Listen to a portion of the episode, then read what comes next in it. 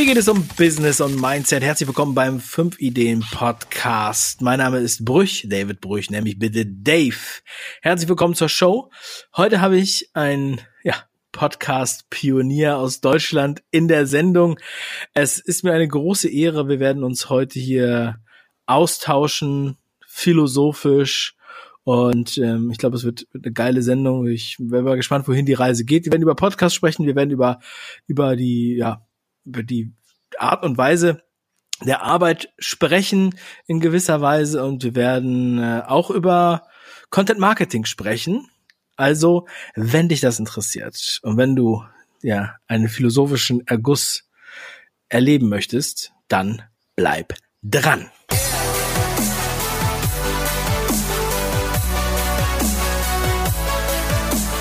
Frank Eilers ist heute zu Gast. Er ist Podcast-Veteran seit der ersten Stunde sozusagen, seit 2014 bei iTunes unterwegs und hat damals, wie er selber sagt, mit da war man mit 200 Hörern schon auf Platz eins der Wirtschaftscharts. Unvorstellbar heute über 20.000 Podcasts und ähm, trotzdem ist er nach wie vor ganz oben mit dabei und er hat es geschafft, sich über Podcasts ja selbst zu positionieren, zu profilieren und hat daraus ähm, letztendlich auch ja, den Katalysator für sein Geschäftsmodell erschaffen. Frank, bist du noch da? Ich bin da, ja. Ich Frank, schön. Sehr gut, sehr gut, sehr gut. Ich hab, es war so still auf deiner Leitung. Frank, sag doch mal bitte mit eigenen Worten, was bist du für einer? Ja, ich bin ein 31-jähriger Mann aus Berlin. Also ich wohne hier jetzt, das muss man ähm, als Zugezogener immer ganz klar darstellen. Ich bin gebürtiger Ostfriese, ähm, irgendwann mal Podcaster gewesen oder mit dem Podcasten angefangen und heute verdiene ich mein Geld damit, indem ich auf der Bühne stehe und hauptsächlich zu den Themen Zukunft der Arbeit, künstliche Intelligenz, Transformation, Change, so diese Themen, die Zukunft der Arbeit äh, irgendwie berühren. Ja, darüber halte ich Vorträge. Das ist das, was ich mache und das ist dann im Endeffekt auch das, was ich meistens bin. Zukunft der Arbeit. Ja, das ist jetzt erstmal so ein, so ein Thema, wo man jetzt sich fragt, was, was, was genau steckt mhm. dahinter? Und dann passt es ja auch, dass du diesen Arbeitsphilosophie Podcast hast. Und damit assoziieren dich ja auch alle, ähm, ja, du hast jetzt gesagt, Robotik, KI, ja. Mhm. Kann ich mir vorstellen, dass heute viele Leute denken, das ist das Thema. Aber was war denn 2014? Da war ja, glaube ich, von Tesla noch nichts zu hören. Über was hast du da gesprochen? Wie kam es dazu, dass du so eine Sendung gemacht hast? Wieso hast du darüber gesprochen? Was berechtigt dich zur Arbeitsphilosophie? Genau, also die Art und Weise, wie Menschen arbeiten, das fand ich damals ziemlich absurd. Ich hatte Freunde, die im jungen Alter schon Burnout hatten, die anderen hatten Boreout, die haben sich quasi zu Tode gelangweilt. Und da habe ich mich immer gefragt, wo ist denn eigentlich die Mitte? Also wo ist die gesunde Mitte? Wir haben Menschen, die sind gestresst, weil die sehr viel arbeiten und wir haben Menschen, die sind gestresst, weil sie ja nichts zu tun haben oder auch Dinge tun, die sie einfach langweilen, so Routineaufgaben, jeden Tag das Gleiche, nichts Neues passiert, das macht die irgendwie auch krank. Und das fand ich irgendwie absurd. Und dann habe ich ähm, ja so ein bisschen, also ich bin eigentlich BWLer, Technologie, Innovationsmanagement, wollte eigentlich so eine klassische Beraterkarriere machen und dann bin ich auf eine Stand-up-Bühne äh, gekommen, habe äh, so vor Publikum geredet, dann habe ich gesagt, okay, jetzt bin ich Comedian, hatte aber immer irgendwie Angst, äh, dass das alte Leben dann vorbei ist. Und dann habe ich dieser Leidenschaft einfach einen Raum gegeben, indem ich gesagt habe, ich möchte über die Zukunft der Arbeit nachdenken, beziehungsweise wie arbeitet man denn eigentlich gesünder, klüger, anders? Das war so meine Suche, das habe ich gesucht. Und dann habe ich Menschen interviewt, die ich irgendwie im Netz gefunden habe. Dann haben die mir wiederum andere empfohlen und dann ja, habe ich Wissenschaftler, Unternehmer, Politiker interviewt und die einfach gefragt, Mensch, was denkt ihr denn, wie arbeiten wir in den nächsten Jahren? Und weil das keiner wusste, habe ich gesagt, ja, dann philosophieren wir ja hier eigentlich nur. Und das war dann der Name des Podcasts. Also Arbeitsphilosophen, die Zukunft der Arbeit, so habe ich es damals genannt. Und das war eigentlich so ein Effekt, ja, irgendwas in mir drin sucht Antworten. Ich habe ganz viele Fragen und die müssen jetzt beantwortet werden. Und das war das Konzept. Sehr, sehr cool. Und, ja, also ja. jetzt ist es ja ein Thema, wo, wo halt auch alle Zeitungen äh, jetzt letztes Jahr, vorletztes Jahr auch Wirtschaftswoche auf dem Titelblatt, die Robotik. Wir erinnern uns vielleicht an die dramatischen Bilder, wo der Roboter die Arbeiter äh, wegschmeißt und hin wegwirft und solche Sachen. Ja, so eine sehr, sehr groß überzeichnete ähm, Gefahr. Ja, aber es erinnert ja an jede Zeit, wo der Webstuhl erfunden wurde, war es ja nichts anderes. Wir haben ja auch äh, die, die Ausschreitungen in Barcelona gesehen, wo die Taxifahrer anfingen, Feuer zu legen, weil es Uber auf einmal gibt. Ja, darüber habe ich auch schon mal im Podcast äh, oder irgendwo anders geredet. Also es ist so witzig, weil meistens die, die dann sozusagen randalieren, das sind dann am Ende die, die verlieren. Ja. Mhm. Ähm, aber wie siehst du denn jetzt so als zwangsläufiger Experte in dem Thema? Nach vielen Gesprächen mit allerhand verschiedenen Menschen und Vorträgen in Unternehmen, die alle Impulse für diese neue Welt, in die wir langsam, aber stetig hineingehen, haben. Ist denn da, wie sieht denn deine, deine Vision aus von der neuen Arbeitswelt, Robotik und so weiter? Werden wir alle ersetzt werden? Was wenn die Jobs der Zukunft? Kannst du uns da mal einen Blick in deine Glaskugel gewähren?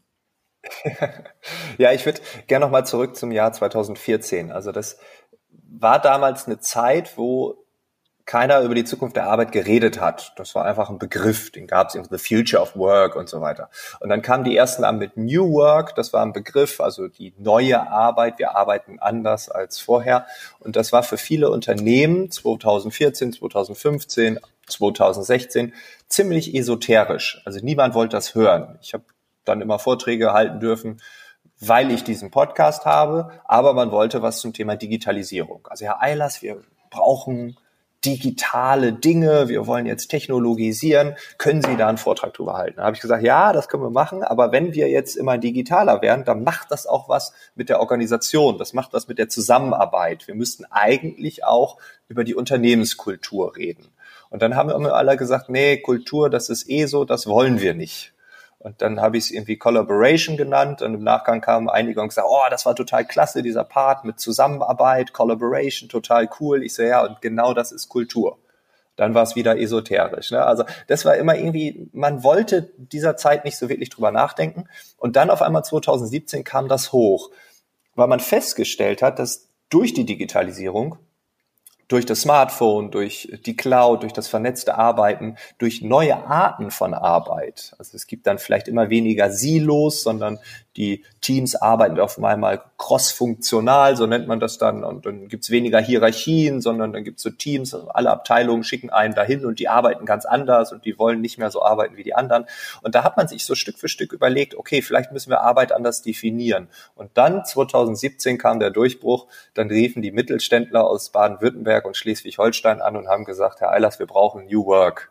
Und das hat mich komplett umgehauen, weil ich dachte, ich habe jetzt in einem Monat, ich weiß das noch, das war damals im September 2017, da hatte ich vier oder fünf Anfragen zum Thema New Work. Und ich dachte so, boah, was ist hier los? Also im Halbjahr davor gab es ja nur zwei. Also was ist hier los? Und dann kam das Rad ins Rollen. Und dann haben Unternehmen sich aktiv damit auseinandergesetzt. Ähm, ja, die Industrie- und Handelskammern haben nachgezogen, Verbände haben nachgezogen wie kriegt man gutes Personal? Müssen wir andere Arbeit anbieten? Müssen wir anders arbeiten? Das waren dann diese Fragen, die aufkamen. Und wenn wir heute über künstliche Intelligenz reden, dann ähm, war das in meiner Wahrnehmung, und ich stehe so 100 bis 120 Mal im Jahr auf der Bühne, ähm, das war so eine, ja, ich würde sagen, das ist jetzt circa ein Jahr her. Da ging das mit KI los, dass Unternehmen, Kongresse, Verbände sich überlegt haben, wir wollen ein bisschen in die Glaskugel gucken. Du hast es gerade schon gesagt. Künstliche Intelligenz, das ist interessant. Da müssen wir erstmal irgendwie verstehen, was da überhaupt passiert und äh, was macht das mit uns als Mensch. Und äh, ich bin kein Programmierer, ich habe noch nie einen Algorithmus programmiert, der irgendwie gut funktioniert hat, vielleicht mal so ein bisschen testweise, aber das war es auch schon. Das heißt, da gibt es eine natürliche Grenze, aber ich darf darüber reden, was das mit uns als Mensch macht. Und äh, ich glaube, dass die künstliche Intelligenz äh, ja eigentlich schon überall ist, dass wir das vielleicht teilweise ähm, ja auch unterschätzen, wo sie schon überall zu finden ist.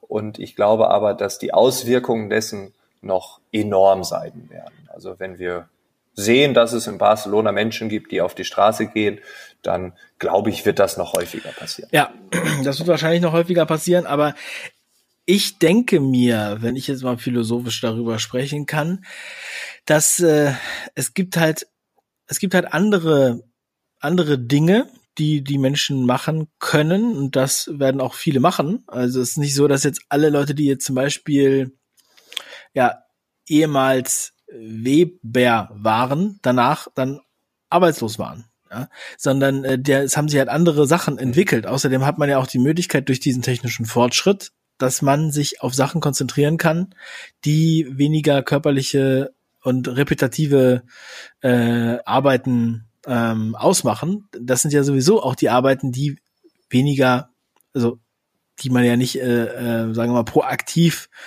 ähm, wählt als ähm, ja, sage ich mal, äh, äh, als den, den, den, den, den größten, der größten Leidenschaft, sondern man will sich ja auch ähm, einbringen und möchte ja auch seine Kreativität einbringen. Und das ist der Wert, den man wahrscheinlich ähm, immer erhalten wird. Die kreative Leistung das sieht man ja auch bei anderen Unternehmen, die nicht auf KI setzen, aber zum Beispiel alle Arbeitsschritte ausgegliedert haben nach China und da nach ähm, weiß ich wo in Asien.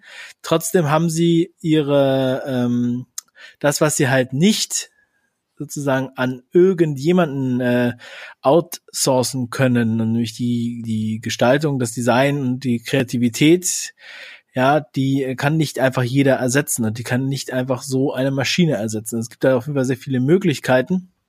Und auch dieser Gedanke, wovor ja viele hier auch Angst haben, ist, dass wir sozusagen keine Industrienation mehr sind. Das schwingt ja auch immer wieder mit, politisch. Aber wir sind ja hier schon lange keine Industrienation mehr, weil ja nur 30 Prozent des äh, Bruttoinlandsprodukts wird von der Industrie gemacht und äh, die meist, der größte Anteil ist Dienstleistungen ja, über 60, fast 70 Prozent und ganz kleiner Teil ist dann noch Landwirtschaft. Also ist diese, diese Legende von dem, von der Industrienation, die eigentlich nur Autos herstellt und Stahl, äh, ist ja eigentlich schon längst passé, oder? Mhm. Ja, ich würde, ähm, also da sind jetzt mehrere Aspekte drin.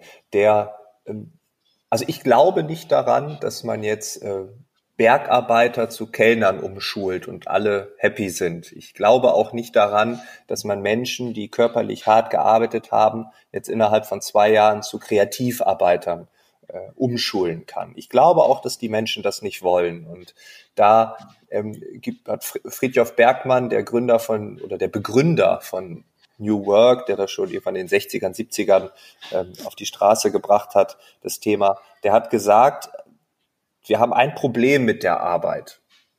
Und gleichzeitig die Kehrseite der Medaille, da gehe ich gleich auch noch drauf ein. Arbeit tötet unsere Identität.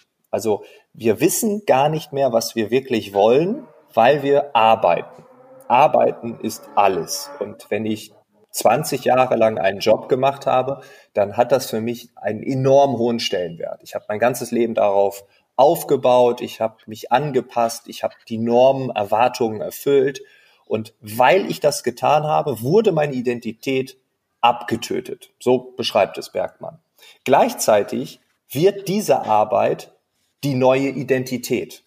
Und wenn wir jetzt ankommen und sagen, wir nehmen euch diese Art von Arbeit weg, das kann jetzt eine künstliche Intelligenz, dann nehmen, dann reißen wir ganz, ganz vielen Menschen die Identität raus. Also Arbeit hat die Identität getötet und wurde gleichzeitig die neue Identität. Jetzt nehmen wir diesen Menschen Identität weg und das ist eine Mammutaufgabe. Das funktioniert, glaube ich, nicht. Ich glaube, das ist menschlich. Ne, wenn man einmal auf ein Ziel drauf hinausgearbeitet hat, dann hat man viele Jahre investiert, das hat dann nicht geklappt, dann ist man enttäuscht. Völlig normal. Und dann kommen dann so Sätze wie, ja, Deutschland ist dann keine Industrienation mehr und so. Das, das, das ist ähnlich. Also es geht in eine ähnliche Diskussion. Was ich glaube, was wir brauchen, und du hast mich eben schon gefragt, was ist meine Vision? Ähm, meine Vision wäre, dass wir überhaupt eine Vision haben. So aktuell reagieren wir einfach leider nur. Also meine Beobachtung da draußen ist, dass ähm, all das, was passiert, wird beobachtet und dann reagieren wir irgendwie. Oh Gott, oh Gott, wir müssen doch hier, wir müssen da. Und dann sind wir sehr schnell in so einem negativen Duktus und sind dann in, auch irgendwie in so einer negativen Spirale. Wir können dies nicht, wir können das nicht, wir sind hier nicht mehr Weltmeister drin und das ist doof und das. Und das zieht uns gleichzeitig runter. Und äh, jede Diskussion über künstliche Intelligenz, jede Diskussion über sind wir noch toll oder sind wir nicht so toll, ähm, ja, die fängt schon bei minus zehn gefühlt an und da kann dann sehr schlecht 100 rauskommen. Ja, ja, es ist interessant, was du sagst. Es ist wirklich philosophisch.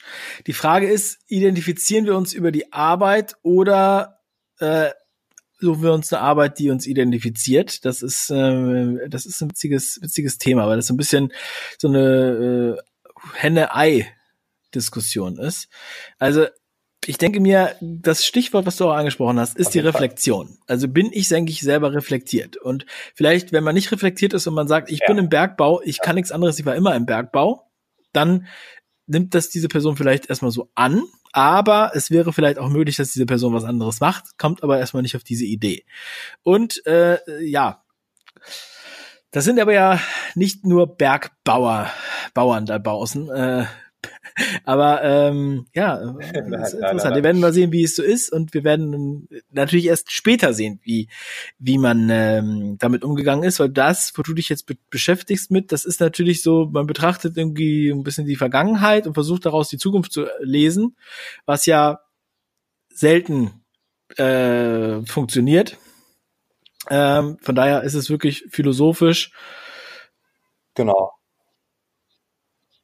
Na, also ähm, ich, ich schaue gar nicht in die Zukunft. Also du hast eben Glaskugel gesagt. Ich, ich schaue eigentlich kaum in die Glaskugel. Ich versuche aktuelle Geschehnisse ähm, so zu übersetzen, dass es jeder normale Mensch versteht. Das heißt, ähm, also es, ich bin nicht in der einen Branche tätig. Ich bin auf IT-Kongressen genauso wie äh, im Baugewerbe. Manchmal sitzen Bauleiter vor mir, manchmal sitzen Hausmeister vor mir und auch mit denen rede ich über New Work. Die intellektuelle Darstellung ist natürlich bei zehn Geschäftsführern, die sich jetzt für einen Vormittag irgendwo einschließen, eine andere, als wenn ich Menschen habe, die sich noch nie mit dem Thema Arbeit beschäftigt haben. Das ist völlig klar. Ähm, aber, und ich glaube, dieses Thema betrifft alle, ähm, ich kann aber nicht in die Zukunft gucken, weil keiner weiß, wie die Zukunft aussieht. Ich zitiere mal Casey Neistat, diesen bekannten YouTuber und Filmmaker, der sagt, you don't have to listen to ja. anyone because in this new world no one knows anything. Und das finde ich genial, weil wir wissen es einfach nicht. Was wir aber wissen ist, was jetzt gerade passiert. Und wenn wir ähm, ja in Silicon Valley gucken, ja, da gibt es schöne Beispiele. Wir können aber auch mal nach Karlsruhe gucken oder wir gucken mal nach Paderborn, die IT-Hochburgen, die wir auch haben, wo Hidden Champions äh, ihr Personal rekrutieren, wo Innovation gelebt wird.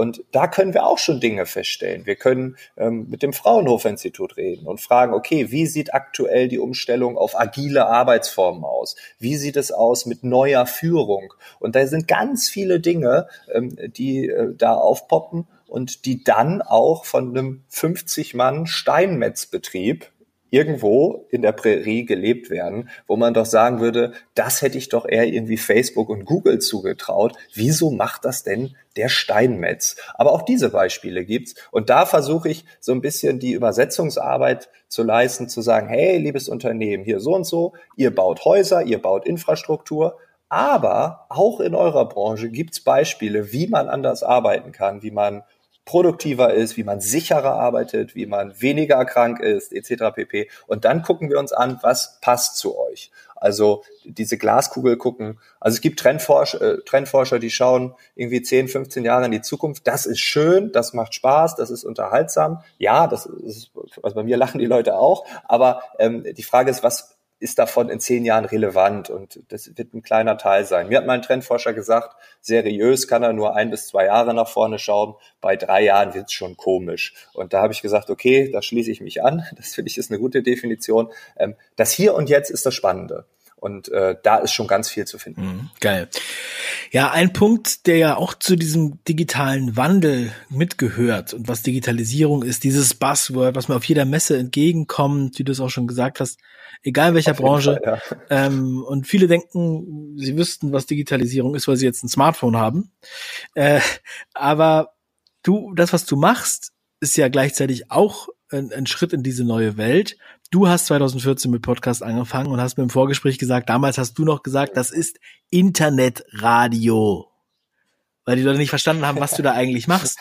Und das Geile ist ja, dass, dass du dich in dieser Welt bewegst, ähm, die ja auch viele noch gar nicht erkannt haben, auch viele Unternehmen noch gar nicht erkannt haben, weil der Markt sich ja komplett neu äh, äh, ausrollt, weil die großen Player von früher, die sind ja jetzt weniger relevant und wir haben alle mehr Möglichkeiten, auch in die Aufmerksamkeit zu gehen mit Podcast, YouTube oder anderen Möglichkeiten im Internet und sind auf nicht mehr auf diese Gatekeeper ange, äh, angewiesen. Wie siehst du da, du hast es ja auch geschafft, dich dadurch zu positionieren, dadurch deine äh, Aufträge auch zu generieren und auch ähm, deine Auftritte oder Schulungen, Coaches, Coachings. Du hast ja gesagt, 100 im Jahr. Ähm, das heißt, da, da geht was. Was kannst du jemandem mitgeben, der sich dann denkt, ja, also ich würde ja hier auch gerne mal äh, diesen, diesen, diese Möglichkeiten nutzen. Wie kann man da anfangen? Wo siehst du da, hast du da vielleicht ein paar, paar Tipps mit auf dem Weg? Mhm. Ähm, ja, ich hoffe. Also 2014 war eine ganz absurde Zeit. Ich habe es dir ja gerade schon erzählt, aber ich würde es auch noch mal hier erzählen wollen für alle anderen, die beim Vorgespräch nicht dabei waren. Ähm, Im Jahr 2014 keiner hat gepodcastet. Ähm, ich habe es online gestellt und zwei Wochen später war man bei iTunes in der Kategorie Wirtschaft auf Platz eins mit wenigen hundert Hörern, 150, 200, 250 irgendwie so. Und dann haben Unternehmen mich angerufen und haben gefragt, Herr Eilers, wir würden Sie gern buchen äh, äh, zum Thema Digitalisierung. Da, äh, wir haben das Gefühl, die Leute haben da keine Lust drauf, wir müssen die Mitarbeiter mitnehmen. Und dann habe ich immer gefragt, ja, wie sind Sie denn auf mich gekommen? Und dann haben die gesagt, ja, Sie haben doch diesen Podcast. Und ich so, okay, ja, also das war wie so ein Buch, ne? Und dann habe ich immer gefragt, ja, haben Sie denn den Podcast gehört? Und dann meinten die so, nee, aber den haben Sie doch. Ich so, ja, also es ist, als wenn du so ein, so ein wissenschaftliches Buch schreibst, das liest sich keiner durch, aber du hast es geschrieben. Also das war wie so ein Expertenstatus. Und äh, dann habe ich so, ja, aber dann müssen Sie sich doch mal anhören, den Podcast. Ja, mache ich dann heute Abend, aber können Sie was dazu sagen? Also das war wie so eine Visitenkarte. Da ist jemand auf diesem leeren Feld, auf diesem leeren Podcastfeld und der schwenkt da jetzt mit der Fahne neue Arbeitswelt. Das haben die Leute gefunden. Wie man das damals gefunden hat, keine Ahnung, aber das war so. Und wenn man heute damit anfängt, ja, das ist ein anderes Feld. Also da musste schon fast Influencer sein oder halt einen der großen ähm, Player am Rücken haben, um überhaupt in die Top Ten zu kommen am Anfang. Das ist schon, schon ziemlich schwierig geworden. Auf jeden Fall ähm, ist der Markt heute viel, viel größer. Das Feld ist viel, viel größer. Und dadurch gibt es noch ganz, ganz viel Platz für andere Fahnen. Natürlich wird man dann nicht auf Platz eins in der Kategorie Wirtschaft landen, aber man bekommt vielleicht zehnmal so viele Hörer. Oder man bekommt genau die 200 Hörer, und das müssen ja auch nicht mehr sein, genau die 200 Hörer, die sich für mein Nischenthema in der Nische einer Nische, also so ultranischig, ähm, bewegen. Und diese 200 Hörer das sind meine Kunden und denen gebe ich jede Woche, jeden Monat, einmal im Quartal äh, so ein Update, was in unserer Szene passiert und die hören sich das gerne an. Und viele Unternehmen, das, also ich habe mit ganz vielen Unternehmen auch verhandelt, weil die dann Unternehmenspodcasts haben wollten, etc. pp. Ähm, vielleicht gibt es demnächst einen von mir, wer möchte ich da noch nicht verraten, aber äh, das das war immer so irgendwie, ja, wir wollen jetzt schnell Werbung machen irgendwie. Und dann, äh, ja, und wir wollen 10.000 Hörer. Wo ich so dachte, ja, also es kommt doch da gar nicht auf die Anzahl an, sondern es kommt darauf an, dass das irgendwie ins Gesamtkonzept passt. Und ja, da hat man vielleicht mit, mit Radio TKP denke, also Tausender Kontaktpreis, wir brauchen irgendwie 200.000 Hörer, das kriegen wir im Radio doch auch, wenn wir da eine Werbung schalten das, also Podcast ist nicht Radio, auch wenn ich es damals vielleicht gesagt habe. Ähm, man muss sich mit dem Medium beschäftigen, man muss sich das mal anhören. Warum sind bestimmte Podcasts gut, warum bestimmte nicht? Und wenn man das auf die eigene Branche, auf das eigene Business überträgt, dann glaube ich, kann man da noch ganz, ganz viele tolle Content-Offensiven starten, ähm, wo man dann die Zielgruppe erreicht, die auch richtig Spaß daran hat. Und das führt dann zu mehr Vertrauen, Glaubwürdigkeit und am Ende wird das wahrscheinlich auch zu einem Umsatz führen. Ich finde es so geil, das ist so ein tolles Beispiel. Und du hast ja auch selbst gesagt, es war für dich wie ein Buch. Also die haben darauf reagiert wie auf ein Buch. Ja, ja. Und das ist tatsächlich so, wenn du dich mit dem Podcast positionierst für ein Thema, was bei dir ja eindeutig der Fall ist, dann ist es wie so ein Synonym wie ein Buch. Und ähm, wenn man jetzt, es gibt ja auch Bücher, die sagt man, das ist der dü, dü, dü ja, ja Oder genau, das ja. ist das und das. Und das ist der Eilers. Ja, das ist der Eilers. Und das ist erstaunlich, dass das halt schon da vor ein paar Jahren gesagt wurde, weil jetzt ist es halt noch, noch, denke ich, noch viel stärker, weil jetzt auch die äh, noch viel mehr Hörer dann ja, da sind. Und da Fall. ist es noch wichtiger, dass man sich halt genau positioniert, weil wenn du natürlich 20.000 Podcasts hast und wahrscheinlich, ähm, wenn du jetzt, äh, sagen wir mal, 50 Podcasts hast zum Thema Fitness, ja. Ne? Dann denken jetzt viele, ja gut, also jetzt gibt's ja wohl genug Fitness-Podcasts. Aber wieso kommen dann immer noch mehr Fitness-Podcasts? Ähm, und wieso haben die trotzdem ihre Daseinsberechtigung?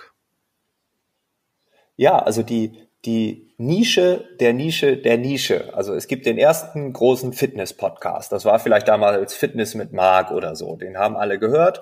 Und dann hat einer gesagt, ich mache äh, Fitness für äh, Paleo oder so. Dann hatte der seine Paleo-Ernährungsleute. Der nächste sagt Fitness für Veganer. Der nächste sagt äh, Fit ohne Geräte, Fit ohne Geräte ähm, und vegan. Und dann geht's also immer nischiger und du findest immer deine Gruppe, die genau das interessiert. Und eine Nische kann auch ganz, ganz, ganz klein sein. Und es kann sein, dass du davon besser leben kannst als der, der hundertmal so viele Hörer hat. Und das muss man einmal, glaube ich, ähm, für sich selbst definieren. Und ich träume auch immer davon, dass ich irgendwann bei iTunes äh, wieder unter die Top 3 komme und so.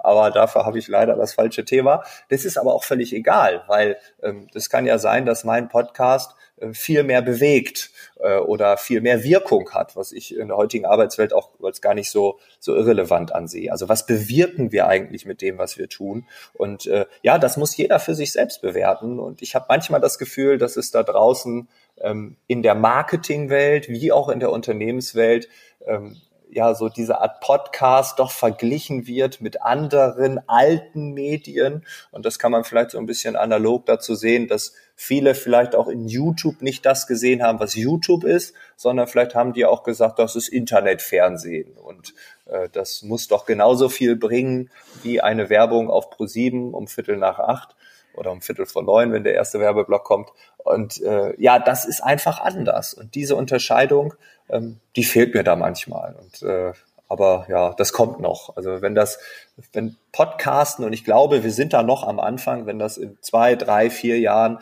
noch viel größer ist, noch viel professioneller wurde, äh, dann werden viele sagen, ach, oh, so geht's, ja, ja jetzt äh, hätten wir es mal vor zwei Jahren gemacht. Also ich glaube, diese Aha-Effekte, die werden noch kommen.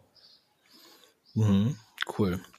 Ja, also die, äh, die Vergleichbarkeit mit, mit YouTube habe ich das auch erlebt, als ich 2012 ähm, angefangen habe, YouTube-Kampagnen zu machen für meine Kunden auch und für Werbeagenturen.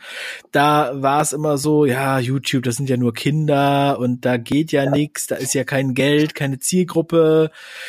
Und ähm, ja, aber where attention goes, energy flows. Und wenn, ja. ähm, wenn alle Leute sozusagen kein Fernsehen mehr schauen, sondern YouTube, weil der Vorteil ist ja auch im, im Medium an sich, es ist ja nicht einfach nur bewegtes Bild, sondern auf Abruf zu der Zeit, wann ich will, das Thema, was ich will, der Schwerpunkt, was ich will, und zwar Millionen von Videos. Und es sind ja nicht nur Katzenvideos. Also dieses Klischee ist ja wirklich total absurd, als wenn alle nur bekifft YouTube gucken würden. Das ist die Zeit, wo es quasi nur ganz kurze Clips gab. Ja, und jetzt haben wir eine hohe Qualität an YouTube. Wir haben ja eigene Formate, die sind ja professionell aufgestellt wie äh, Magazinsendungen äh, äh, im Fernsehen früher. Ja, vielleicht in kürzeren Rubriken, aber es sind ja wie Beiträge im, im, äh, im Fernsehen. So, und ähm, natürlich die Game die, die Gatekeeper, die alten Gatekeeper, wie zum Beispiel alle etablierten großen Medien, versuchen natürlich auch immer, das so ein bisschen klein zu halten und zu sagen, ja, hier, die bei YouTube und so weiter, weil sie natürlich wissen, dass da was verloren geht und die großen Player gründen dabei ja alle Ableger. Zum Beispiel äh, ProSieben hat ja eigene Ableger bei YouTube und die öffentlich-rechtlichen haben ja riesengroße, ganz viele Ableger bei YouTube und im Podcast also da ist extrem viel Bewegung und für die Unternehmen ist es aber wiederum total einfach, den Zugang zu haben, weil wie viel hast du investiert, um deinen Podcast an den Start zu bringen? Wie groß war die Einstiegshürde, bis du online warst? Ähm, paar Mark 50. Ja, ich überlege gerade, ob es mehr waren als 10 Euro oder noch weniger. Also ich habe es einfach mit dem Handy aufgenommen und dann brauchte ich einen, einen Server. Das war damals über podcast.de oder so. Das hat mich irgendwie drei oder fünf Euro im Monat gekostet. Da war ich fertig, ne? Ja. ja. Da war die Technikanforderung ja auch nicht so hoch. Also ähnlich wie bei YouTube. Also wenn man damals das in einer grausamen Audioqualität hochgeladen hat, dann war das okay, weil man war der Einzige mit dem Thema. Dann haben die Leute geschrieben, ey, ich habe damals in Hamburg gewohnt, dann kamen dann so E-Mails wie, Digga, sieh mal zu, dass die Audioqualität besser wird. Ne? Und äh, dann hat man zurückgeschrieben, Digga, yo. Und dann hat man sich irgendwie dann doch ein Mikrofon gekauft, aber das war von der, von der Qualität her, war das ziemlich beschissen. Und dann irgendwann kamen die ersten richtig gut produzierten Podcasts, auch von Leuten, die dann halt in dem ähnlichen Feld unterwegs waren, wo man dachte, okay, dann hat man die angeschrieben oder angerufen, hat gesagt, Mensch, sag mal, ja, ich habe mir da so einen Kopfhörer geholt, so ein Headset und so. Und dann, ja, was kostet das? Das denn? Ja, 400 Euro. Boah, 400 Euro. Echt, das hast du dafür bezahlt.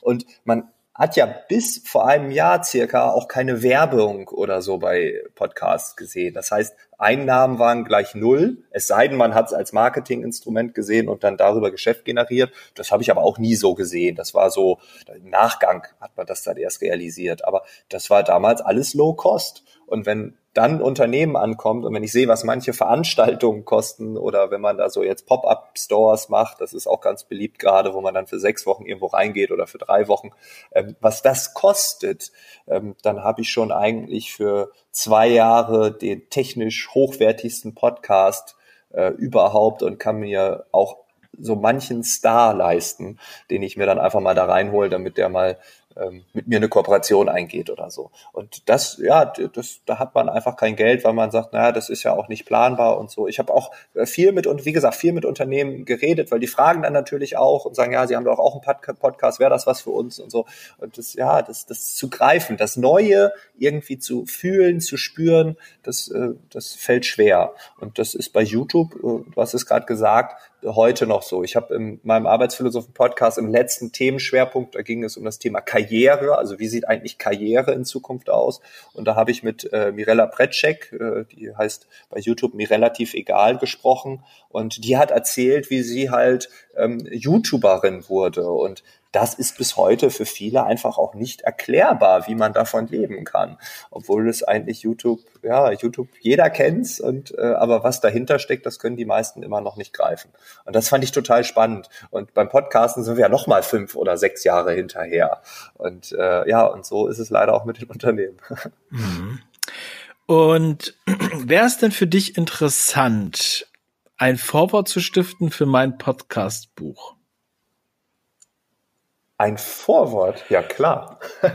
das fände ich schön. Also dann würde ich dir das Buch mal ja. rüberschicken in der, ähm, in, also jetzt äh, digital, dass du es mal reinschauen kannst. Ähm, würde ich mich, würde ich mich sehr freuen, wenn du das Vorwort stiftest, weil du so ein bisschen nochmal den Rückblick auch hast, ja. Du bist jetzt nicht uralt, aber es sind die entscheidenden Jahre. ich habe 2016, ja, ja. da kamen die Leute zu mir und haben gesagt, ja, wollt ihr nicht auch einen Podcast machen? Und ich sag, Podcast? Ist das nicht so wie Schwarz-Weiß-Fernsehen? Ich meine, worüber reden wir denn hier? Wieso ein Podcast? Wirklich, ja? Und dann äh, habe ich das erstmal sozusagen äh, ignoriert.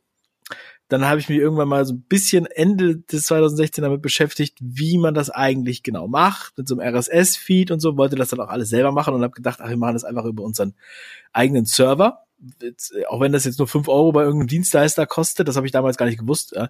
Aber ähm, äh, dann habe ich gemerkt, das kann man gar nicht so einfach selber schreiben, weil die Anforderungen sind so faschistisch von iTunes, dass man da ständig irgendwelche Fehler macht. Da bin ich voll verzweifelt und habe gesagt, jeder Idiot hat hier einen Podcast, wieso kriege ich das nicht hin, ja, mit diesem RSS-Feed? Also wirklich, ich habe wirklich angefangen wie der, der letzte Idiot.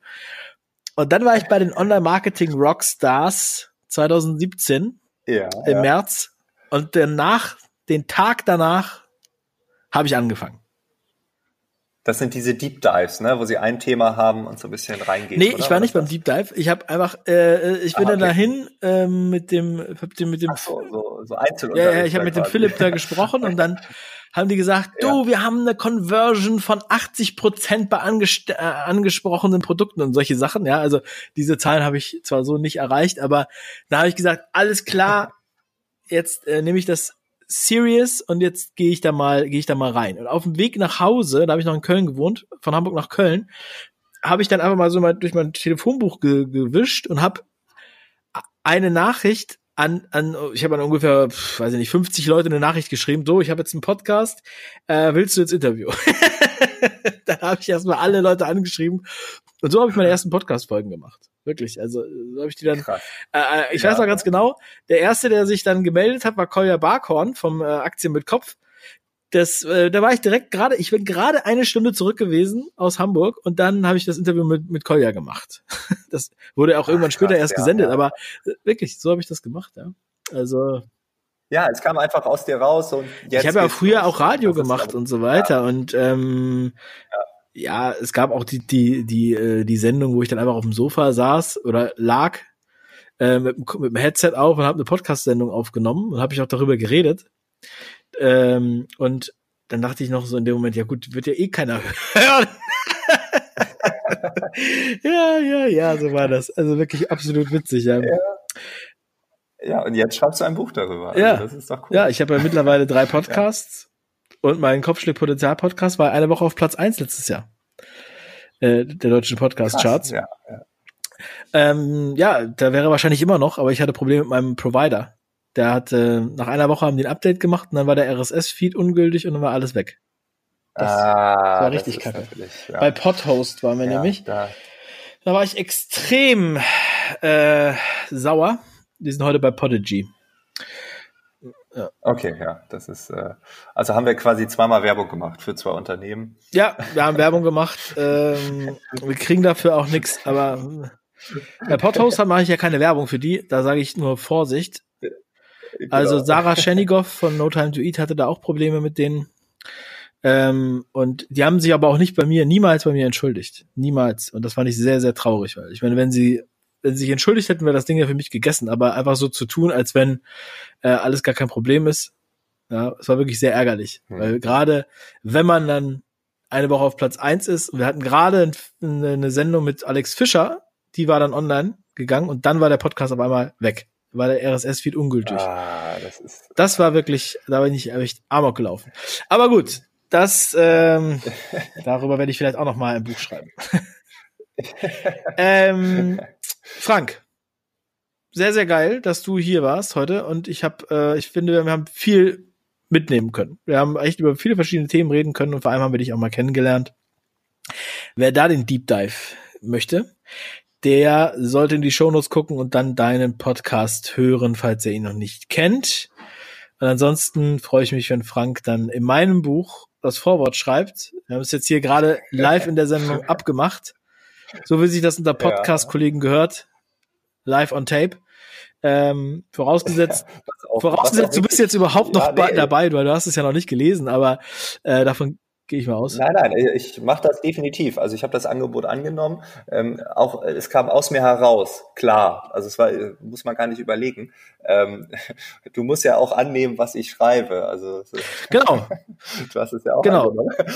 Nein, und ich finde es witzig, weil ich habe ähm, immer überlegt, ein Buch zu schreiben und ähm, äh, einige Verlage haben mich schon gefragt, ob ich nicht schreiben will. Ich habe immer abgelehnt, weil ich immer gesagt habe, naja, das ist irgendwie sehr viel Arbeit und irgendwie weiß ich auch gerade nicht worüber und äh, habe auch eigentlich keine Zeit Zeit und ähm, da ist, finde ich, mit einem Vorwort anfangen, das ist doch, äh, das ist doch schön. Das ist ein leichter ja, Einstieg. Geil. Ja, das ist mir, äh, das ist mir jetzt äh, eine Ehre, dich dann dabei zu haben. Und ansonsten, äh, wir helfen ja auch Autoren beim Schreiben. Also ich habe diesem Jahr, in diesem Jahr schon sechs Bücher begleitet von anderen Autoren. Wir haben mittlerweile eine Warteliste. äh, tatsächlich, weil ich immer nur höchstens ein Buch im Monat bearbeiten kann oder also mitarbeiten kann. Ich schreibe keine Bücher für die anderen, ja, sondern also kein Ghostwriting, sondern wir helfen nur, dass die halt äh, auf die Spur kommen, weil ich sage auch immer, wenn die sagen, ja, kannst du mich das auch noch schreiben, das Buch, dann sage ich also, wenn ich dir ein Buch schreibe, dann kann ich auch selber ein Buch schreiben. Ja, da brauche ich jetzt, ich will jetzt nicht.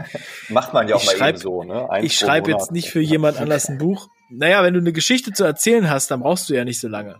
Also es geht ja nicht, wenn ich mich jetzt ja, natürlich ja, hinsetze und mir vorstelle, ich wäre eine sibirische Friseurin und sollte darüber jetzt ein Buch schreiben, dann hätte ich damit Probleme. Aber da ich ja eh meine Geschichte kenne und meine äh, oder auch meine Expertise, über die ja ich sowieso jeden Tag reden kann, genau wie du ja auch jeden Tag darüber reden kannst, ist es eigentlich kein Problem, darüber auch ein Buch zu schreiben in kürzester Zeit. Ja, ja, stimme ich dir zu, aber ähm, trotzdem unterschätzt man, glaube ich, den Aufwand. Also ich habe ja noch nie eins geschrieben, aber äh, ja, in meiner internen Kalkulation werde ich, glaube ich, nie Zeit dafür haben. Aber trotzdem juckt es. Naja, also ich habe eine Anleitung, wie du in vier Tagen ein Buch schreibst. Kannst du dir kostenfrei runterladen. Ja, ja, Steht in den Show Notes. Ja, okay, dann. Äh, Oder 5ideen.com slash Buch minus Anleitung minus gratis. Wirklich. Es funktioniert. Okay, dann, funktioniert. Äh, also, äh, wenn, wenn sich das noch nicht weitergebracht hat, dann habe ich auch noch ein Webinar, wo ich das nochmal zusätzlich weiter erkläre. Und nach diesem Webinar haben sehr, sehr viele direkt angefangen. Es geht ja nicht darum, dass du nur vier Tage brauchst, aber ich, es geht darum, dass du nicht acht Jahre brauchst, okay? Ja. Und das ist gerade in meinem Kopf. das wird schon, das wird schon klappen, Frank. Also kannst du ja noch mal, äh, da kann ich dir dann noch mal unter die Arme greifen, wenn du mir dir jetzt, wenn du mir ein Vorwort stiftest, dann, äh, dann äh, kommen wir der Sache schon näher. Ja, Frank, wunderbar. Dann freue ich mich auf ein persönliches Kennenlernen irgendwann und irgendwo und wünsche dir noch einen wundervollen Tag. Danke, dass ich hier sein durfte. Dir auch. Ciao. Tschüss.